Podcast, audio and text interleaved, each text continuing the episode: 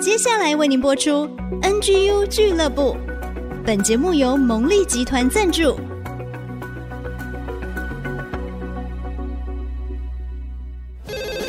开拓职场的视野，体会家庭的影响，陪你一起找到唯一，成为自己的第一，迎向改变的瞬间。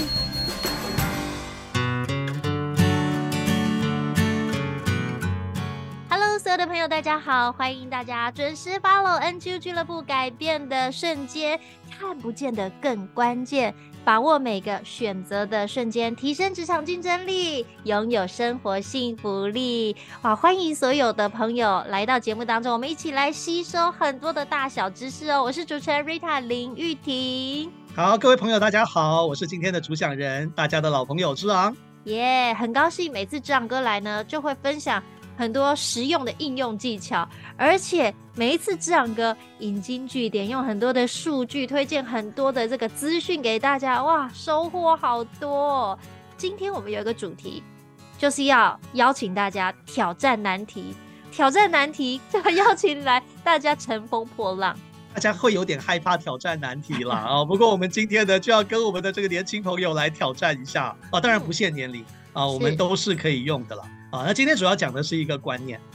有些人可能好奇说，呃，因为 IC 之音有得到过卓越新闻奖嘛，是。哦，那那时候得到卓越新闻奖那一年，刚好就是 IC 机体电路发明六十周年，我们做了一个专题，那当然科技部就有一些资源啊支持我们，啊，不只是经费啊，经费是次要的，最重要的是他们提供了很多的人脉啊，很多的管道，让我们可以去联系非常杰出的阵容坚强的来宾。那我大概举几个例子，当时的名字就张忠谋先生啊，这林百里先生，啊，对，然后的这个啊，我们曾经讲过的卢志远先生啊，然后他还有半导体兄弟党卢志远先生、卢超群先生啊，这个前工研院的这个史清泰院长啊，这个施振荣先生等等等等啊，其实还有一系列的重要的产业人物啊，都来上过我们的这个节目。可是当时一开始，其实我们很怕。因为工作很忙，人力不够，所以我们一开始是思考说，我们这个系列要不要外包，外包给其他的人来执行哦，啊，那我们自己就可以轻松一点。一开始是有这样的想法。那我在这边虽然有点不好意思，但是我也是诚实的告诉大家，心里有这种软弱，觉得说 太难了。可是呢，就跟当时我们的主管讨论一下，我心里就忽然有一个感动啊，这个跟孔毅老师分享的很像。当时也不是刻意的去祷告，只是在忽然心里就有一个声音，就告诉我，这么重要的专案，怎么会想到外包给别人呢？嗯，这么重要的专案，然后人家是相信 IC 之音要来做 IC 这件事情，你怎么可能会想说外包给别人做这个事情呢？嗯，哦，所以当时我就跟主管就说，好，我决定了，我要来接下这个困难的任务。这个任务有多困难呢？因为他要花很多的时间，要阅读大量的资料，而且这些来宾的时间都非常难约。虽然科技部会提供很多资源，但是我们还是得自己去邀请。那他们会不会接受邀请，完全都是未知数啊。那你可能会说，那你就硬拼吗？能够解决吗？搞砸了怎么办？就是我们本来想要外包嘛，不对，我们现在要自己来主导，自己来做。可是我们有外聘助理。组成一个 team 来做，这样子就可以取得一个平衡，就是说主导还是在我们自己身上，但是我们有一些人力不足的地方，我们还是用了外包，只是不是把主导权外包出去。好了，所以我们开始挑战难题，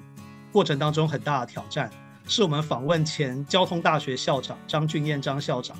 他有多重要呢？台湾现在除了台积电护国神山半导体制造之外，我们还有一个非常大的。叫做 IC 设计啊，我们上次节目有讲过，类似联发科这样的公司，他们呢占了全球的 IC 设计百分之二十四啊，非常非常大。台湾这么多 IC 设计公司，全年营收以二零二一年为例，四百四十八亿美金啊，非常的大。可是当时 IC 设计在台湾其实一开始完全没有发展的感觉啊，完全没有发展的苗头。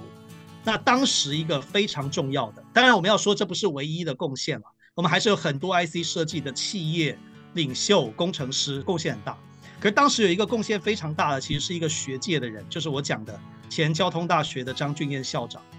因为他推了一个叫做“系岛计划”啊啊，不是台湾这个系岛的系岛啊，他那个岛是那个半导体的岛，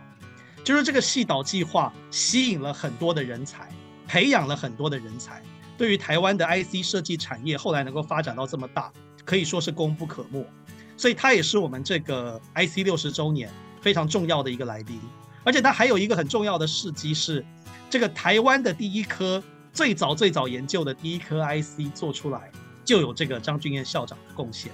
可是他那个时候很奇怪的一件事情是，我们跟他联络，然后他的助理就说他很愿意受访，但是呢有很多的变数他都不能讲，然后呢请我们等等他。那当时我就觉得有点奇怪，可是也不知道是什么样的情形。后来延后了很久。经过了好几次的联络，终于他们告诉我，原来当时张俊彦校长是癌症的末期啊。然后呢，他他住在病房里面。那照理说，任何在这种情况下的人都不可能接受广播电台的访问，我们也不能强迫他，我们绝对没有强迫他啊。那我们一开始也不知道，可是他自己说，在 IC 发明六十周年这个时间点太重要了。他一定要把当时台湾半导体发展的过程亲口见证说出来给听众朋友听，所以是他自己觉得很重要。可是旁边的人会担心他的病情，所以才会一直考虑到底要不要接受访问。那最后的结论是，我跟主持人到台大医院的病房去访问他。那当然，我们相关的一些什么措施要做好啊，这个不能让他有感染的危险。那那时候还有一个很重要的是，他必须带着呼吸器受访，我们不能把呼吸器拿下来，因为担心会有危险。啊，那所以呢，他带着呼吸器受访，你在访问的时候，只要他一讲话，你就会听到呼嗯呼吸器的声音，嘶嘶嘶的声音。可是呢，我们又不能跟听众朋友告诉他说他现在病重，因为他那个消息他说必须保密，所以我们录完音。我就请刘中继大哥、刘中继先生当时补录一句说：“啊，我们是特地到了外景，到外面去访问张俊彦校长。当然不说是医院，我们就说是外景。呃，我们也没有骗人啦，真的是外景。我们说实话，但是我们技巧的保密。然后呢，那个呼吸器的声音怎么办呢？我用去噪讯的技术把它弄得感觉很像风声啊，那是不是刚好就外景了？因为呼吸器就风声好，然后我把它。”剪出来，然后顺利的播出，那也没有泄露说张俊彦校长的病情，那留下了一个很珍贵的声音的记录，非常重要，对于台湾非常重要。一个月之后，当然也蛮遗憾，一个月之后张俊彦校长过世了。可是，在他就是在在这个时间点，他真的照他的心愿，留下了他对台湾半导体发展非常重要的一段二十分钟左右的录音。所以，我们讲到。挑战难题，呃，有时候我们会害怕，我们觉得这件事情太难，能不能换一个人做啊？啊，能不能我就逃过一下，我就躲一下？有时候会有这样的挑战。可是我这边要说的是，如果我们愿意，如果我们愿意要去接一个看起来有一点难、有一点做不到的事，而我们努力的用一些方法把它做到了，你获得的那个成就感跟成果，可能是。超乎你本来所想象的。哇，今天节目内容好感动哦，而且刚听着听着，觉得说哦，好想哭哦。我觉得一个人他就像我们刚刚说，教授他即使在他可能是人生很尾端的时候，他仍然愿意为了他热爱的事情，为了台湾的半导体，他奉献了一生，他一定要来见证，克服这些困难。对他来说，他也胜过这些挑战。对节目来说，我们也成就了一个很经典、很珍贵、很难忘的一个时刻哦，真的好好感人哦！谢谢志亮哥今天的分享，也把很多的好消息透过节目、透过每一个挑战、跨越困难的时刻，真的带给大家祝福哦！谢谢志亮哥，谢谢谢谢 Rita，祝福各位朋友，谢谢，谢谢所有的朋友，我们 N G 俱乐部改变的瞬间，下次见喽，拜拜，拜拜。